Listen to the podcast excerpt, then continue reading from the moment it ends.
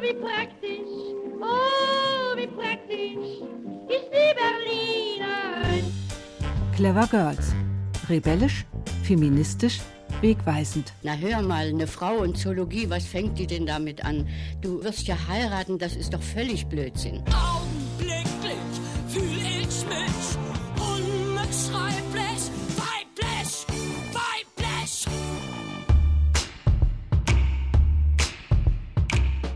Herzlich willkommen zu Clever Girls. Aus allen cleveren Mädchen werden natürlich kluge und besondere Frauen und einige solcher Frauen, die Berlin geprägt haben und die Vorbilder nicht zuletzt für die cleveren Mädchen heute sein können, stellen wir Ihnen vor.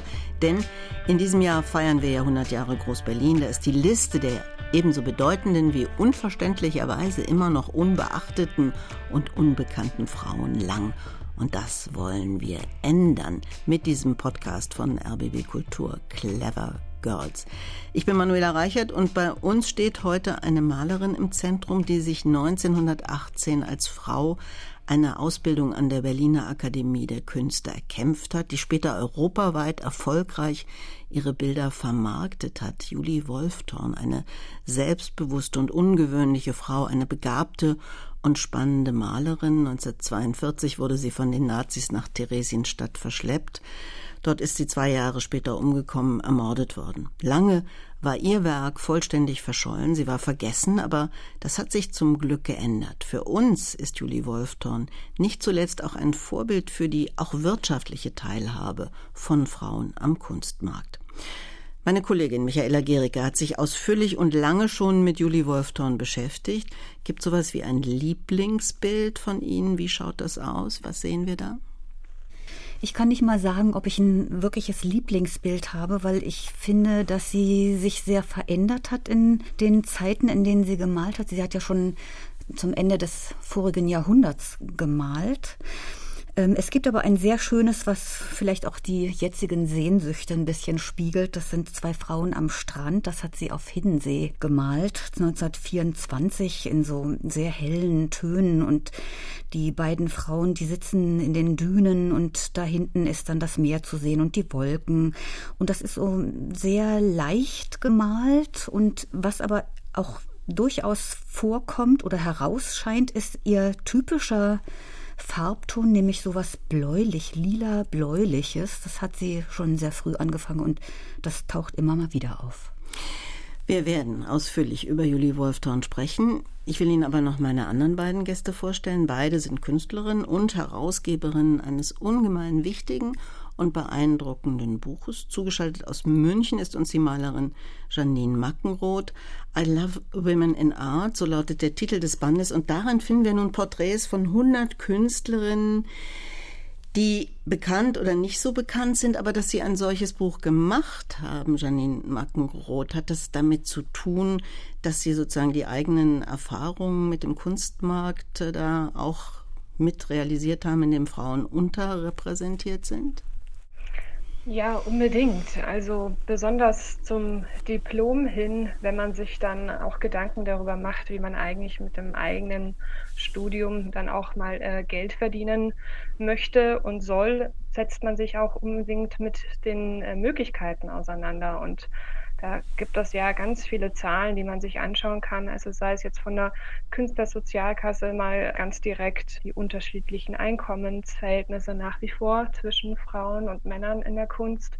Aber dann auch unbedingt, was ich sehr wichtig finde, die öffentlichen Sammlungen, die nach wie vor auch in der zeitgenössischen Kunst ein Ankaufsverhältnis von 25 Prozent für Künstlerinnen und 75 Prozent für Künstler haben. Bei mir hier im Studio ist die zweite Herausgeberin dieses äh, fulminanten Buchs, nämlich die Medien-Videokünstlerin Bianca Kennedy. Julie Wolfton fehlt in der Liste der 100 Künstlerinnen. Bianca Kennedy, kannten Sie sie? Das der Anfrage nicht.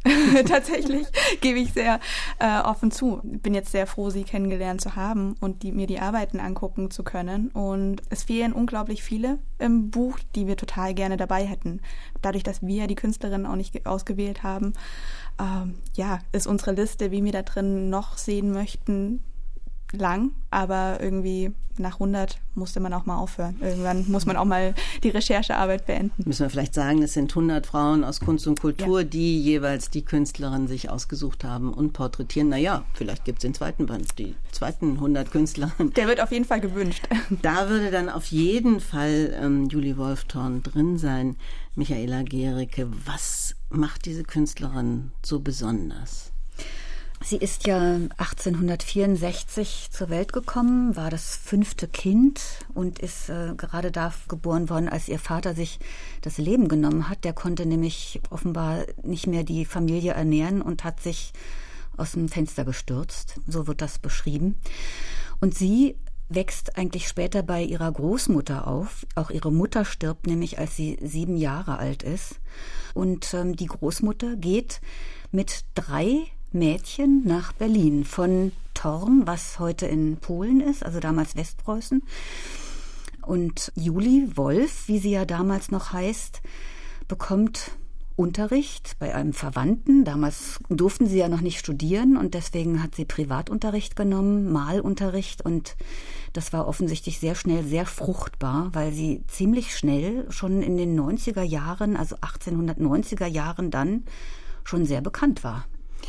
Und das ist jetzt eine Frau, die bekannt geworden ist, ähm, weil sie besonders gut war, weil sie besonders clever war? Oder wie hat das funktioniert, dass sie dann wirklich auf diesem Kunstmarkt reüssierte?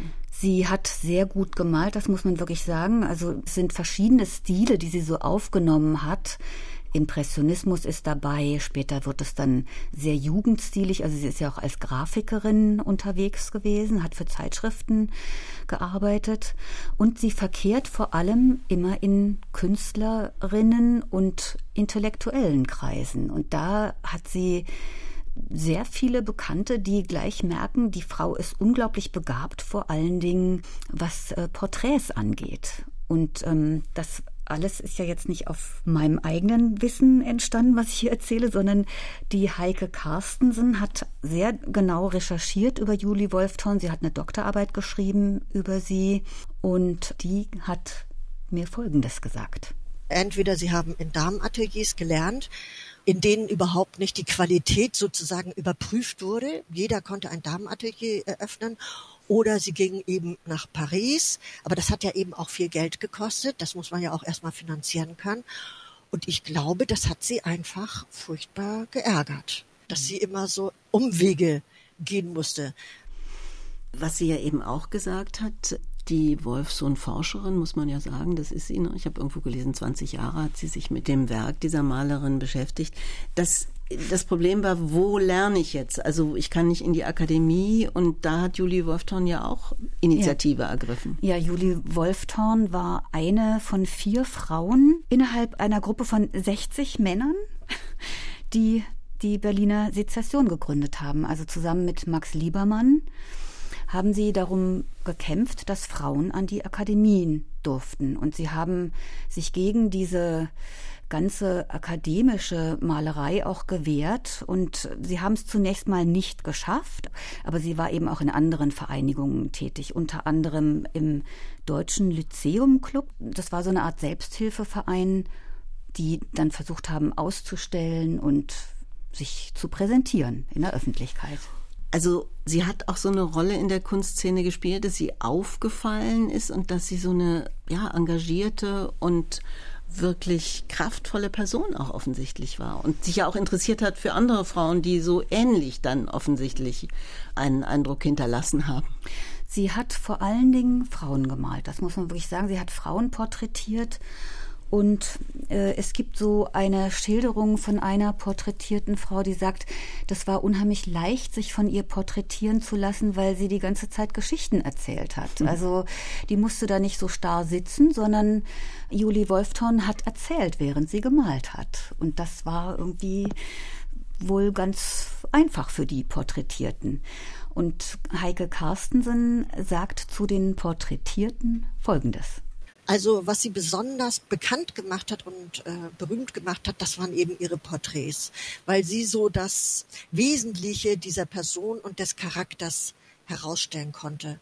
Und sie liebte es auch besonders, Frauen zu porträtieren, die selbstbewusst waren, die auch tätig waren, sei es jetzt, dass sie selber gearbeitet haben oder ehrenamtlich, so wie Ida Demel, die ja diese GEDOC gegründet hat und sich auch später für das Stimmrecht eingesetzt hat, oder auch ihre Schriftstellerfreundin Hedwig Lachmann, die Oscar Wilde übersetzt hat, zum Beispiel unter anderem auch. Und das liebte sie besonders, Julie Wolfthorn, also solche selbstbewussten, tätigen Frauen zu porträtieren. Also Julie Wolfthorn, das hat Heike Carstensen auch erzählt, war vor etlichen Jahren überhaupt noch nicht so bekannt, obwohl sie eben damals in den 20er Jahren sehr bekannt war und berühmt war. Und in den letzten Jahren, seit die Forschung sich um sie bemüht, stiegen auch plötzlich wieder die Preise. Warum ist sie so vergessen? Also natürlich, sie war Jüdin, sie ist von den Nazis umgebracht worden. Aber es gibt ja offensichtlich dann auch nach dem Krieg nicht so eine Renaissance, wo man sich wieder erinnert und sagt, da war doch diese bedeutende Frau, diese bedeutende Malerin. Na, man muss auch dazu sagen, dass sie eben keine Nachkommen hatte und dass sich eigentlich keiner sonst um ihren Nachlass gekümmert hat und dass der offenbar auch in der Welt verstreut ist. Es gibt eben auch Hinweise, dass Julie Wolfthorn vor der Deportation ihre Bilder versteckt hat oder verschenkt hat, einfach weggebracht hat. Auch Käthe Kollwitz war ja noch 1941 bei Julie Wolfthorn, um sich zu erkundigen, ob sie irgendwas für sie tun kann. Und da war ja auch ihr einziger Wunsch, dass die Bilder irgendwie gerettet werden, weil ihre Bilder waren wie ihre Kinder. Ist denn eigentlich, wenn man sich jetzt diese Biografie anschaut, Bianca Kennedy, Janine Markenroth, ist es etwas, wo man sagen kann, das ist jetzt ein furchtbares jüdisches Schicksal natürlich, aber ist es etwas, was Ihnen in der Begegnung jetzt mit diesen 100 Malerinnen oder 100 Künstlerinnen sind ja auch Fotografinnen und Medienkünstlerinnen dabei. Etwas, was so ein Motiv ist, ist es eher so ist, dass Frauen Künstlerinnen vergessen werden? haben wir schon das Gefühl. Also wir haben auch andere im Buch, die ein ähnliches Schicksal hatten. Zum Beispiel Lotte Laserstein, die äh, nach Schweden emigrieren musste und auch jetzt erst wieder entdeckt wurde vor ein paar Jahren und jetzt mittlerweile große Einzelausstellungen hat, aber die während ihres Schaffens dann in Schweden sehr, sehr vergessen wurde. Oder auch äh, Charlotte Salomon, die ähm, 1943 auch in Auschwitz ermordet wurde und jetzt wieder Ausstellungen bekommt, vor allem auch im jüdischen Kontext, aber davor auch nicht so bekannt wurde oder geschätzt wurde, wie wahrscheinlich ein Mann geschätzt worden wäre.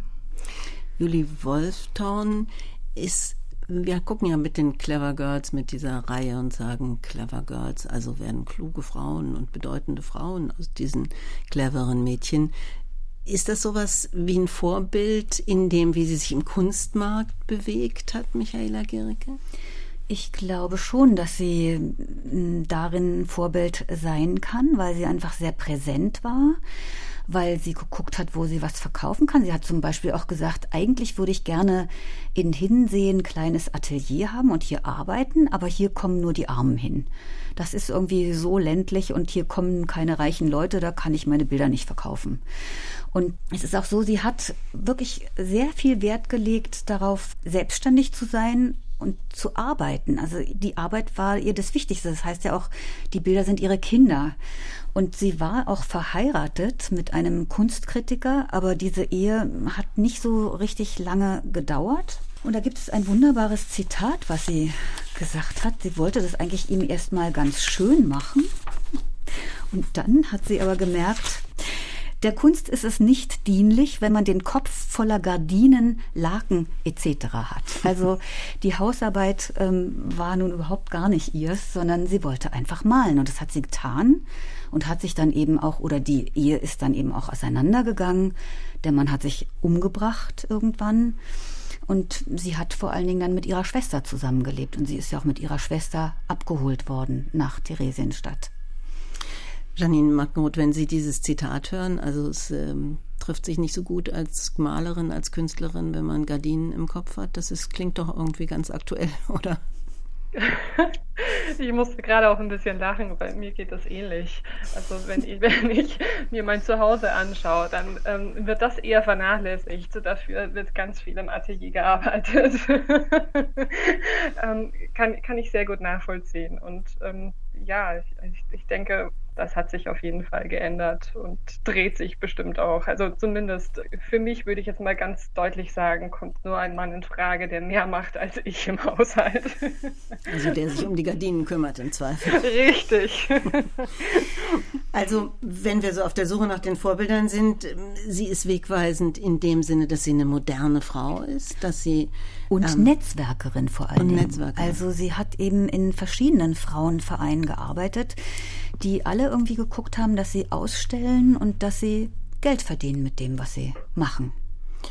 Julie Wolftorn, wir haben es ja gerade gehört, war eine Netzwerkerin im Kunstbetrieb und eine ganz ähm, entschiedene, selbstbewusste Künstlerin, also Mitbegründerin der Berliner Sezession, haben wir schon gesagt. Sie hat, glaube ich, auch ein Atelier für Schülerinnen aufgemacht, die bei ihr lernen könnten. Wenn Sie auf die Künstlerkollegin mehr als 100 Jahre zurückschauen, auf der Suche nach Vorbildern, Bianca Kennedy, was kommt Ihnen da vor? Was ist vorbildlich? Alles, was ich höre von ihr und auch das Netzwerken ist äh, heute genauso wichtig wie es damals anscheinend auch war. Das sagt einem ja aber im Studium niemand, aber wenn man sich so die Verteilung anguckt, ist es wahrscheinlich 33 Prozent Kunst machen, 33 Prozent irgendwie so die Büroarbeit, so das Drumrum und dann aber ist der Rest definitiv das Netzwerken und sich gegenseitig auch helfen wo Frauen sich vielleicht manchmal ein bisschen schwerer tun oder Männer uns da vielleicht was voraus haben und uns es deswegen auch wichtig war, dieses Buch zu machen, um eben anderen eine Bühne zu geben oder eine weitere Bühne zu geben. Wir haben ja auch ganz viele bekannte Künstlerinnen dabei und der erste Name, der mir einfiel, den ich unbedingt im Buch mit dabei haben möchte, also die Autorin, die wir angefragt haben, war zum Beispiel Tina Sauerländer, die den Saloon in Berlin gegründet hat. Ein Netzwerk für Frauen in der Kunst, die sich einmal im Monat treffen und eben genau das machen, sich helfen und nach Namen fragen zu bestimmten Themen, Künstlerinnen, die da arbeiten oder sich auch organisatorisch unter die Arme greifen, wenn es um Englischübersetzungen oder was auch immer geht. Jetzt haben Sie gesagt, während des Studiums ähm, lernt man das nicht so mit dem mhm. Netzwerken. Janine Mackenroth, trotzdem muss man es können, also muss man sich selber beibringen?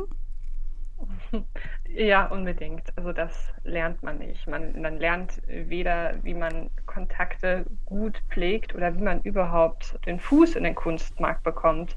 Das kann man eigentlich nur durch Beobachten, durch regelmäßige Galeriegänge oder sonst wie sich ähm, selbst aneignen.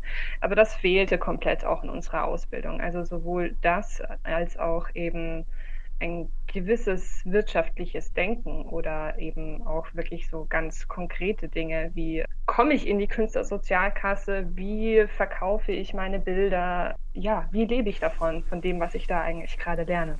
Erzählen Sie doch mal was über Ihre Ausbildung, also für alle Menschen, die fern von Kunsthochschulen äh, sind. Ähm, erste Frage, vielleicht gibt es sowas wie die Suche nach weiblichen Vorbildern, wenn man so als ganz junge Kunststudentin anfängt und sagt, das ist jetzt das, was ich machen will? Bei mir persönlich hat das zu lange gedauert. Also mir ist äh, auch erst spät aufgefallen, dass die Kunstgeschichtsbücher dermaßen männlich sind. Also das war dann eigentlich erst so im dritten, vierten Jahr, wo ich wirklich mal so zahlenmäßig geguckt habe und festgestellt habe, ah okay, hier werden 106 vorgestellt und davon sind drei Frauen. Und vorher wurde es nicht so in Frage gestellt. Also man wächst so sehr damit auf, dass ich spät gemerkt habe, dass es problematisch ist und dass mir Vorbilder fehlen, die mir teilweise auch immer noch fehlen. Ich tue mir total schwer, mich als 50, 60-jährige Künstlerin zu sehen. Also ich verstehe, wie ich. Also in der Perspektive, ja. Sie sind jetzt beide um die 30. Mhm, ne? Genau, so die nächsten zehn Jahre, die kann ich mir super gut vorstellen. Danach wird's dann aber auch dünner und klar gibt's dann große Namen, die auf, die auf jeden Fall übrig geblieben sind und das ist fantastisch, aber so Mid-Career 50, 60 schließt sich so ein bisschen aus, was sehr schade ist. Wobei man ja sagen muss, eigentlich diese Suche nach Künstlerinnen in der Kunstgeschichte, die gibt es ja eigentlich schon seit den 70er Jahren.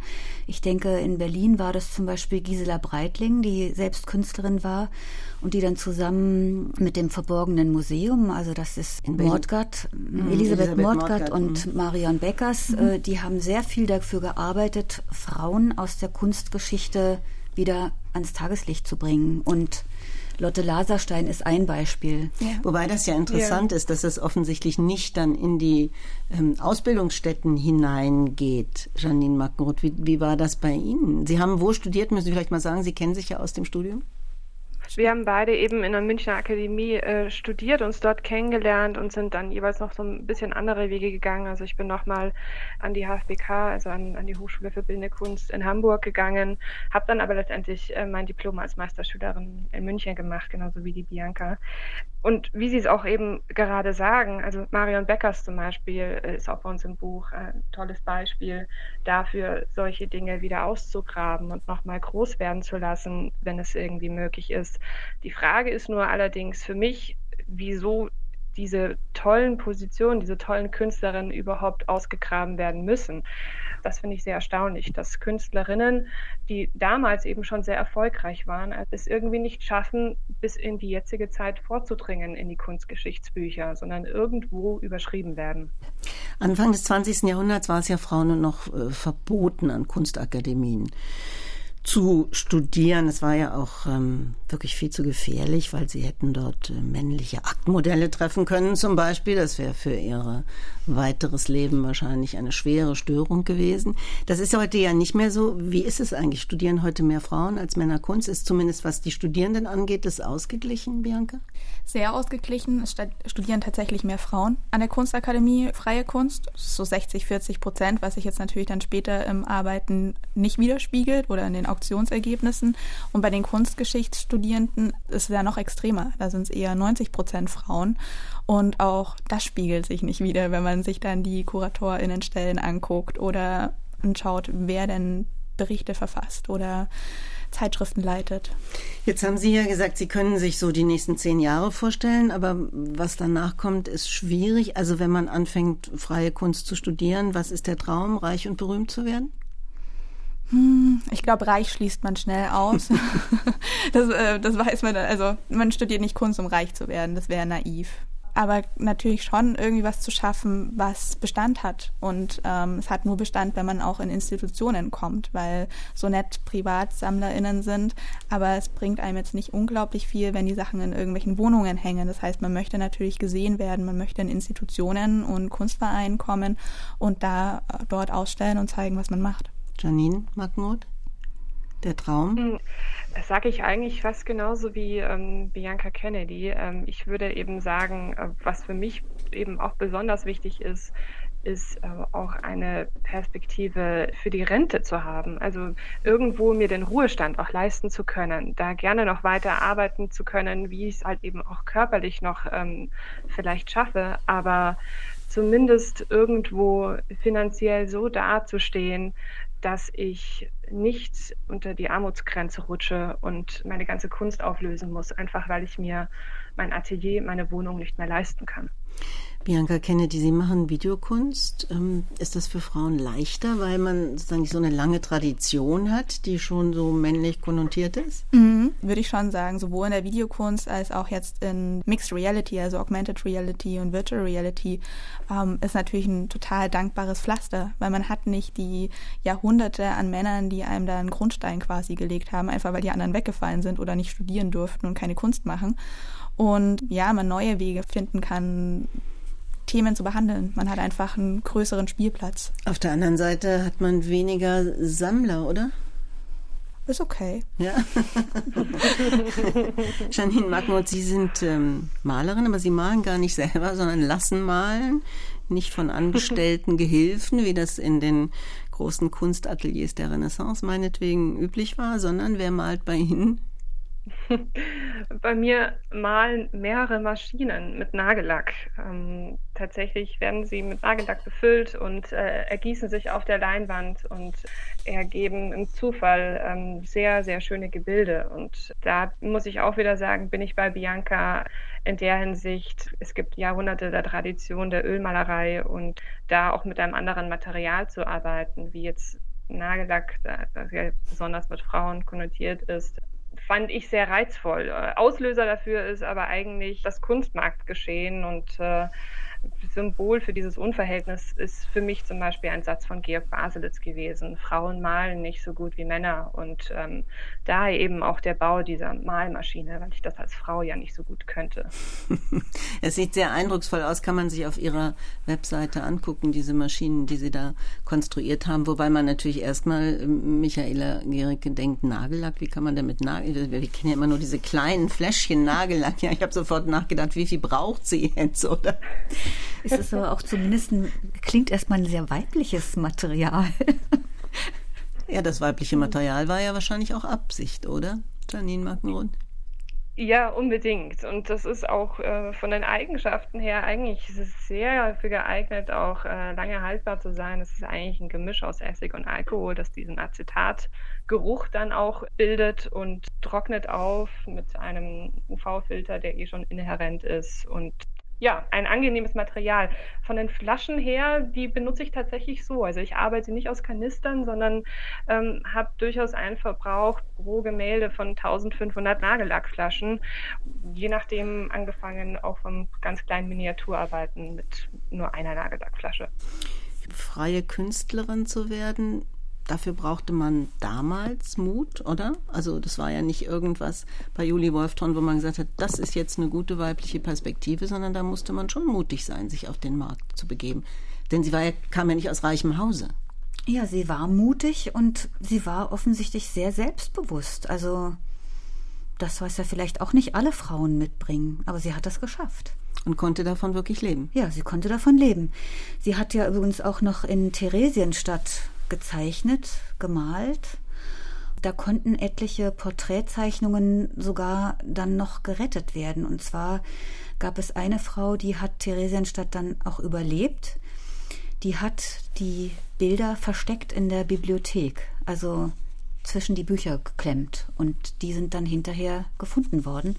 Und etliche von denen sind heute im Leo Beck Institut in New York und in der Sammlung von Yad Vashem in Jerusalem zu finden. Julie Wolfthorn, eine ungewöhnliche Malerin, wo man wirklich immer staunt, dass so lange kein Mensch die Bilder kannte oder zur Kenntnis genommen hat, die eben damals mutig war. Wie ist es eigentlich heute? Also ich habe so den Eindruck, es ist doch leichter geworden, oder als Künstlerin, wenn man jetzt sagt, ich will im Kunstmarkt reüssieren oder ich möchte ausgestellt werden.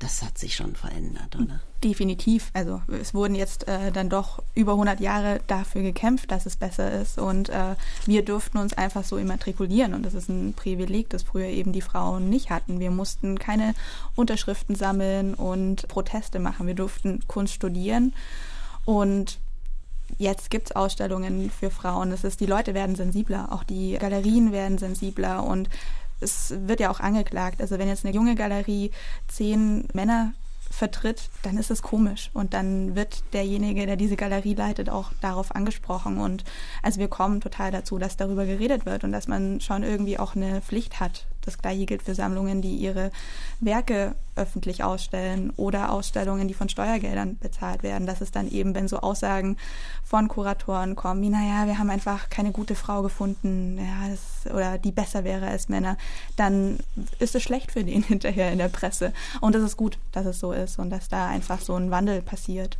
Wobei ich trotzdem gelesen habe, jetzt in der Vorbereitung, ähm, dass in den vergangenen zehn Jahren sich der Marktanteil von Künstlerinnen bei internationalen Auktionen auf gerade mal zwei Prozent darstellen ließ, Janine Mackenroth. Das ist ja dann doch ziemlich wenig. Und es ist unheimlich wichtig, ne, dass da, also gerade bei internationalen Auktionen, Bilder, also meinetwegen Julie Wolftorn oder welche Frau auch immer, da auch präsentiert und repräsentiert werden. Unbedingt. Also man sieht zwar, klar, es hat sich was getan. Wir sind jetzt auf zwei Prozent, juhe, aber es ist viel zu langsam. Wir haben jetzt 100 Jahre, dass wir an den Kunstakademien studieren dürfen und auch eben wählen dürfen, zumindest in diesem Land. Da würde man meinen, dass die Gesellschaft es schafft, das schneller irgendwie äh, selbst zu regeln oder aus seinem eigenen Antrieb heraus so einzupendeln, dass es irgendwie ungefähr ein, ein ausgewogenes Verhältnis hat. Weil man muss ja eigentlich umgekehrt von den Auktionen und den Auktionsergebnissen draufschauen. Also das, was in den Auktionshäusern landet und äh, wahnsinnig hoch bewertet wird, ist eben die Kunst, die ganz oft gesehen wurde, ganz oft ausgestellt wurde in großen, wichtigen Ausstellungshäusern, bei ganz wichtigen Galerien gezeigt wurde. Und was wir zumindest, finde ich, so schon mal regeln könnten, wäre für die öffentlichen Sammlungen, die, wie Bianca gesagt hat, ja auch von unseren Steuergeldern finanziert sind, auf eine Quote geachtet wird, eine Quote eingeführt wird. Das ist einfach, wir haben jetzt 100 Jahre später, doch bitte ab sofort 50 Prozent Kunst von Frauen gekauft werden sollte. Haben Sie beide eine Galerie, Galeristen, Galeristin? Janine, haben Sie eine? Ich habe verschiedene Galerien, bei denen ich regelmäßig zeige, aber jetzt dieses klassische, ich habe diese Galerie und bin da unter Vertrag, das ist es nicht. Ich muss auch sagen, ich habe mich da nicht festgelegt und werde mich wahrscheinlich auch so lange nicht festlegen, bis es Sinn macht in allem, also in, in den Möglichkeiten zu zeigen und in den, in den Möglichkeiten eben dann nicht irgendwo verstaubt rumzulegen, sondern ähm, möglichst auch in uns Institutionen zu zeigen. Geht mir genauso. Galerie ist wie Ehe und ich date momentan noch. ich habe aber so den Eindruck, dass das ähm, Galeriegeschäft doch ziemlich weiblich ist, oder Michaela Gericke? Also, dass da viele Frauen auch als Galeristinnen unterwegs sind. Oder sind es immer nur die hübschen, klugen, jungen Frauen, die da in den Galerien sitzen und einem Sachen erzählen? Also, ich habe schon den Eindruck, dass es in den letzten Jahren sehr viel mehr Galeristinnen gibt als noch vielleicht vor 20 Jahren. Ich glaube, das ähm, nimmt schon zu und das ist auch gut so. Und ich meine, dieses Buch zeigt ja auch, Sie haben ja sehr viele Kuratorinnen und Direktorinnen, die die Künstlerinnen ausgesucht haben. Auch da hatte ich den Eindruck, passiert doch was. Also auch in den Museen sitzen ja auch zunehmend Frauen. Ja, wir haben aber auch Museen gesucht, wo die Frauen sitzen. also äh, die, die Liste an äh, Häusern, wo das nicht der Fall ist und wo man dann wirklich erst, ähm, man scrollt runter und runter bei der Teamübersicht und dann bei Pädagoginnen findet man dann eine Frau. Da gibt's auch unglaublich viele. Und ähm, Berlin und Bayern ist super einfach. Also wir haben es nach Bundesländern aufgeteilt. Wir wollten eben alle Bundesländer vertreten haben, um irgendwie auch Deutschland zu repräsentieren. Und Berlin und Bayern, fantastisch, klar. In kleineren Bundesländern wird es dann ganz, ganz schwierig. Also einfach, weil es da natürlich schon weniger Institutionen gibt, die dann aber auch größtenteils von Männern geleitet werden. Vor 30 Jahren gab es auch mal so ein amerikanisches Künstlerinnenkombinat, die mit diesem Satz auf sich aufmerksam gemacht haben, ähm, müssen Frauen nackt sein, um ins Museum zu kommen. Ne? Ja. also weil die haben was damals untersucht, wie viele Akte hängen und wie viele Werke von Malerinnen dort wirklich zu sehen sind. Netzwerk ist am wichtigsten, haben Sie gesagt. Ähm, dazu trägt dieses Buch jetzt auch bei? Das wäre schön. Ja, Janine?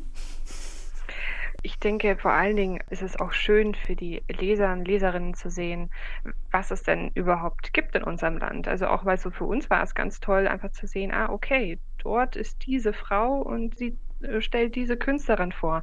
Es vermittelt einfach ähm, ganz viel Information. Also ich kann jetzt nur mal für mich sprechen und dementsprechend hat man irgendwie vielleicht auch einen kleinen Überblick, der dann das Netzwerken einfacher macht.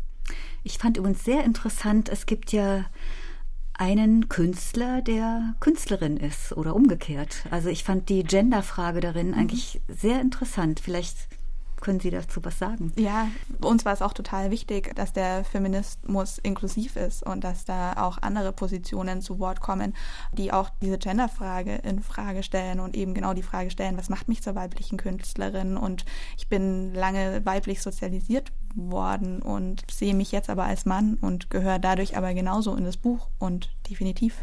Also aus Grit wurde Harry. Ja, Harry Hachmeister, genau, das ist das Beispiel. Vorgestellt von Birgit Bosold. Janine Magenroth hat jetzt ja schon gesagt, ähm, dass sie mit diesen vielen, vielen, vielen kleinen ähm, Nagellackfläschchen arbeitet. Ähm, da kommen dann unglaubliche Farbkompositionen raus. Bianca Kennedy, Sie müssen auch noch mal sagen, woran Sie gerade arbeiten, was Sie machen.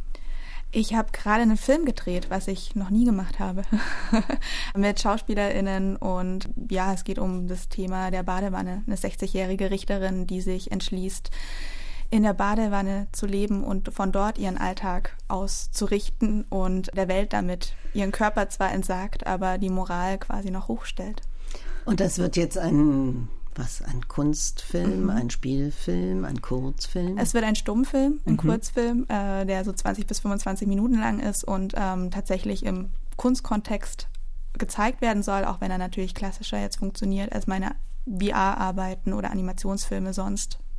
Bei dem Galeriengeschäft und bei den vielen Frauen, die jetzt durchaus in den Museen arbeiten, was würden Sie beide denn, Bianca Kennedy und Janine Mackenroth, sagen? Was ist das Wichtigste für Sie als Künstlerin, aber auch für den Kunstmarkt, was sich weiter verändern muss? Ich denke, ich hatte es kurz angerissen eben, also unbedingt in Bezug auf staatliche Museen oder städtische Ausstellungshäuser, die eben auch Sammlungen haben, da doch bitte ähm, schnellstmöglich eine Quote einzuführen. Das muss sich unbedingt ändern. Und dann für den Rest, also es ist natürlich alles auch so ein bisschen abhängig davon, wie Künstlerinnen, wie oft sie gezeigt werden und in welchen Galerien und wie sie da eben auch an Messebeteiligungen ähm, herankommen können. Nun hat sich ja unglaublich viel geändert, auch was die Sammler und Sammlerinnen angeht. Also die Leute sind viel jünger geworden. Es gibt viel mehr junge Leute mit Geld. Es gibt viel mehr junge Leute, die Kunst sammeln. Gibt es da nicht auch was, was sich verändert hat? Einfach dadurch, dass es quasi auch in ihrer Generation, also jetzt zwischen 30 und 40 Leute gibt, die sagen, ich möchte gerne Kunst äh, kaufen? Das Gefühl habe ich gar nicht, dass es sich so geändert hat. Es gibt vielleicht mehr reichere Menschen, die zwischen 30 und 40 sind, aber die kaufen nicht zwingend Kunst und die kaufen dann doch lieber Namen, die sie halt auch schon kennen. Also inwieweit dann die Recherche geht, dass sie Lust haben auf unbekanntere Künstlerinnen. Das ist, finde ich, eine andere Frage. Und wenn man sich Studien anguckt, wer denn Kunst kauft, dann sind die Menschen meist immer noch Ü60, männlich und weiß. Wer kauft Ihre Bilder, Janine Mackenroth? Ü60, männlich und weiß. Nein, ähm, hm, ich, ich, muss, ich muss sagen, also ich bin eigentlich da genau bei Bianca. Ähm, hat sich, glaube ich, da nicht so viel getan, zumindest für die, die vielleicht dann ein bisschen risikofreudiger sind und äh, einfach auch schon eine Sammlung haben mit bekannten Namen, auf der sie dann aufbauen möchten und vielleicht nochmal gucken, was ist eigentlich dahinter. Und das ist eigentlich eher älteres Publikum oder ähm, älteres Ehepaar. Ich versuche allerdings Kooperationen und Kollaborationen mit ähm, Firmen einzugehen. Also zum Beispiel ähm, für Chanel hatte ich eine riesige Auftragsarbeit mit deren Nagellack und habe eben auch direkt an die Sammlung Chanel in Hamburg verkauft. Also das ist für mich zumindest auch eine Möglichkeit, ja, Einnahmen zu generieren. Damals, Michaela Gericke, bei Juli Wolfton war das ja durchaus auch noch so, dass man so in einem Künstlerkreis war und durchaus offensichtlich auch die Bilder der anderen gekauft hat und die gefördert hat und sich eben porträtieren ließ, eben von so einer bedeutenden äh, Porträtmalerin wie Juli Wolfton.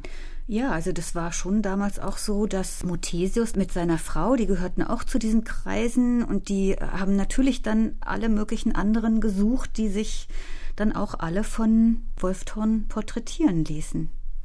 Das heißt, das muss funktionieren und funktioniert offensichtlich schwieriger als vor 100 Jahren. Also diese Art von jetzt nicht über Geld, sondern über Künstlergruppen und Künstlergemeinsamkeiten sich gegenseitig zu fördern oder Künstlerinnen dann eben auch zu finden? Ich glaube, das ist was, wo wir ähm, einfach selber auch daran arbeiten müssen, dass wir einfach die Eintrittskarte auch rüberschieben. Also wenn ich für was angefragt werde für eine Diskussion und nicht kann, dann mache ich eigentlich immer Vorschläge oder auch für eine Ausstellungsbeteiligung. Und wenn ich absage, gucke ich, ach, wer wäre toll, wessen Arbeiten finde ich super und versuche darauf zu achten, dass es eben eher queere Positionen sind oder Frauen oder einfach Leute, die sonst nicht ganz so oft gehört werden und die dann einfach so auch wieder eine Stimme bekommen die Stimme bekommen. Das ist natürlich bei Julie Wolfton so gewesen, dass sie sie hatte. Sie hatte einfach die Stimme und dann hat man sie ganz lange nicht gehört. Und eigentlich ist ja auch ganz schön, dass es so über 100 Jahre oder über dann drei Generationen sind es ja jetzt, was dann hinweggeht. Also Sie haben vorhin gesagt, Bianca Kennedy, Sie kannten die Malerin nicht, aber jetzt kennen Sie sie und finden sie spannend. Und das wird eine der Frauen sein, die dann in dem Folgeband auch vorkommen wird. Also, unser Vorbild heute fehlte in dem Band, unsere großartige Berlinerin, nämlich die Malerin Julie Wolfthorn. fehlt wirklich schmerzlich, muss man einfach sagen. In ähm, I Love Women in Art 100 Künstlerinnen vorgestellt von Frauen in Kunst und Kultur. Das Buch ist im Selbstverlag erschienen. Das hat mich ähm, Janine Markenroth gewundert, dass sie keinen der großen Verlage gefunden haben, weil ich mir gedacht habe, das wäre doch jetzt genau das richtige Buch zur richtigen Zeit und würde sich doch auch wahrscheinlich gar nicht so schlecht verkaufen. Ja, ich würde jetzt mal sagen, das Verlagsgeschäft ist einfach ein schwieriges und bestimmt nicht mehr das, was es mal war. Und für uns war eben wirklich ganz wichtig, dass es so erscheint, wie wir uns das eben vorstellen. Und ich denke, wir sind da einfach ja persönlich sehr rigoros gewesen, auch zu sagen, wir, wir können nicht Finanzen mitbringen und Inhalt und Organisation. Und äh, am Schluss kommt dann der Stempel vom Verlag obendrauf. Aber findet man Ihr Buch in den Museen, in den Shops? Ja. Oh, ja, Bianca, erzähl mal. die Walter König Buchhandlung, die ja fast, also die sehr viele Museumshops ausstattet, die hat das Buch, also in jeder Walter König Buchhandlung ist dieses Buch zu finden und auch in ganz vielen anderen Buchhandlungen. Zum Beispiel in Ocelot in Berlin, eine meiner Lieblingsbuchhandlungen in Mitte. Oder Usla und Rai. Also da kann man das Buch kriegen, aber man kann auch auf die Seite gehen, die Sie haben, www 100 Women Artists, 100 als Zahl und aus dort einfach bestellen. Dann Punkt schicken wir com. es am nächsten Tag los. Punkt .com. Punkt .com. Kostet 30 Euro. Clever Girls, der Podcast von RBB Kultur. Heute ging es um den Kunstmarkt, um die Repräsentanz von Künstlerinnen. Ich bin Manuela Reichert. Meine Gäste waren Janine Mackenroth und Bianca Kennedy und Michaela Gericke. Das Buch I Love Women in Art Sie haben es gehört, bestellen Sie entweder auf der Website oder in Ihrem Buchladen. Der kann das auch bestellen.